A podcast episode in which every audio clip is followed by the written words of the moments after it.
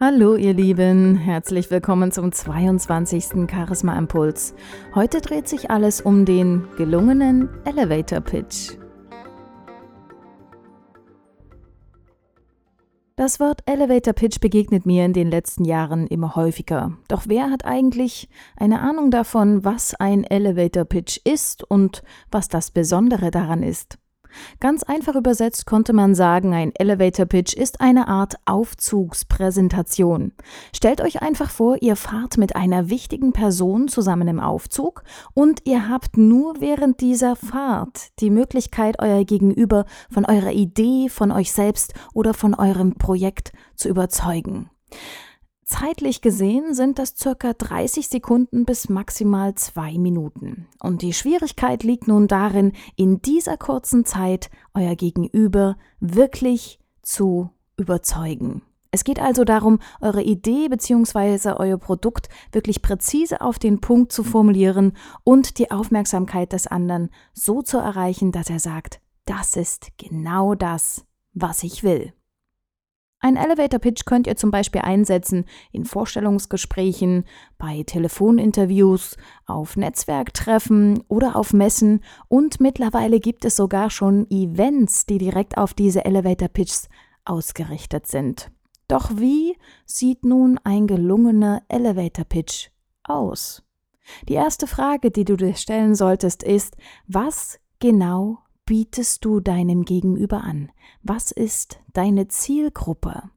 Und warum ist genau dein Produkt oder deine Idee interessant für dein Gegenüber? Welchen Nutzen hat dein Gegenüber?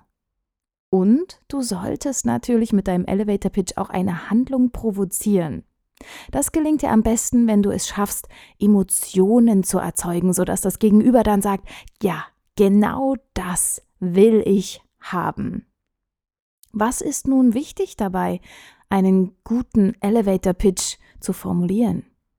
Ein Hauptbestandteil sind meiner Meinung nach kurze, prägnante Sätze zu formulieren, also maximal zwei bis drei Informationen in einen Satz hineinzupacken.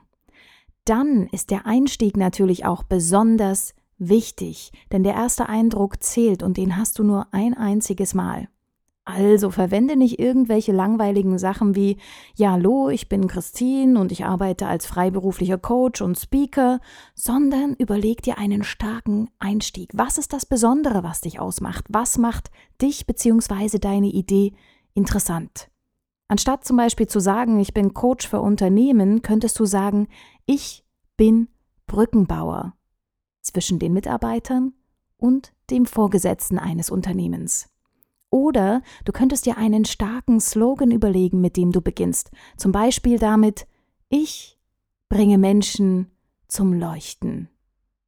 Hast du den Einstieg geschafft, solltest du dich an einem roten Faden weiter langhangeln. Bring das Wichtigste auf den Punkt.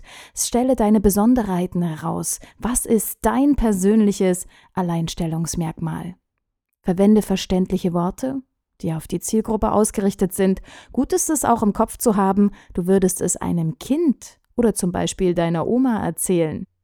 Und nicht zu vergessen dabei ist, sei authentisch, wirk überzeugend, setz deine Stimme, Pausen und die Betonung ein, um dein Gegenüber zu überzeugen.